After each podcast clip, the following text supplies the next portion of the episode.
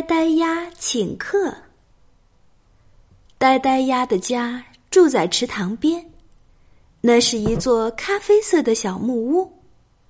小木屋里有漂亮的桌子、椅子、书桌、大床，还有呆呆鸭睡的小床。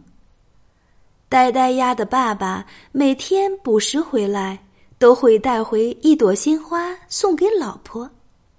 呆呆鸭的妈妈总是把家里打扫得干干净净，鲜花的清香弥漫在整个小木屋里，让人觉得温馨极了。很多小动物都来呆呆鸭的家里做过客，这里被大家公认为池塘边最漂亮的家。呆呆鸭最喜欢他自己睡的小床，海蓝色的床单，雪白的枕头，躺在上面可舒服了。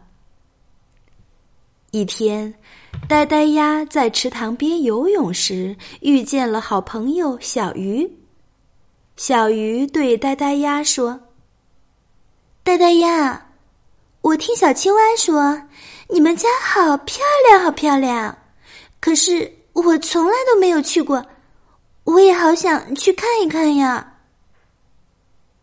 呆呆鸭大方的邀请小鱼来家里做客，他们约好明天太阳下山后，小鱼来呆呆鸭家里吃晚饭。晚上，呆呆鸭和妈妈说了，小鱼明天会来家里做客。妈妈却拒绝了。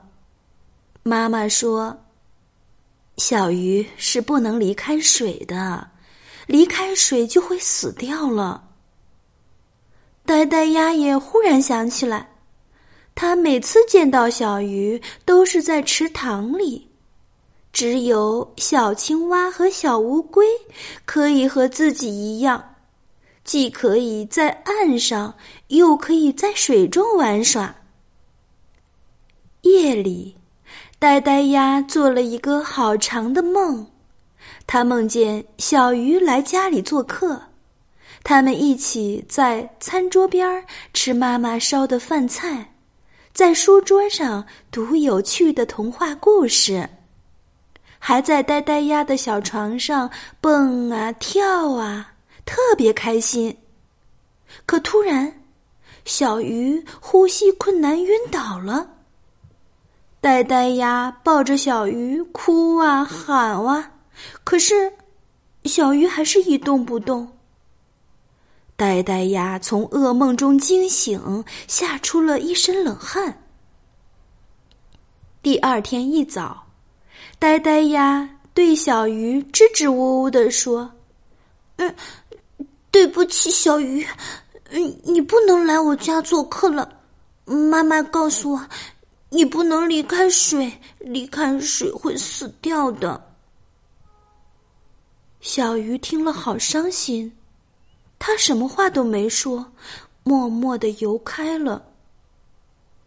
呆呆鸭心情很糟糕，垂头丧气的回到家。他见到餐桌上有一只玻璃瓶，里面装了一些水，上面插满了鲜花。一定是爸爸带回来的，呆呆鸭心里想。忽然，他想到了一个好办法。呆呆鸭把玻璃瓶带到了池塘边，大声的呼喊：“小鱼，小鱼！”小鱼游过来问：“呆呆鸭，出什么事儿了？”呆呆鸭没等小鱼反应过来，就把它咬进了有水的玻璃瓶里，然后背着玻璃瓶一路跑回家。小鱼终于可以来呆呆鸭家里做客了，他们一起在餐桌边吃妈妈烧的饭菜，在书桌上读有趣的童话故事。呆呆鸭还把玻璃瓶放到了自己的小床上，让瓶子里的小鱼感受一下海蓝色的床单。我听说大海就是这种颜色。小鱼很兴奋地说：“呆呆鸭，谢谢你，让我在蓝色的床单上游泳。我真的非常非常喜欢你的家。”呆呆呀憨憨的笑了，他觉得和好朋友分享更快乐。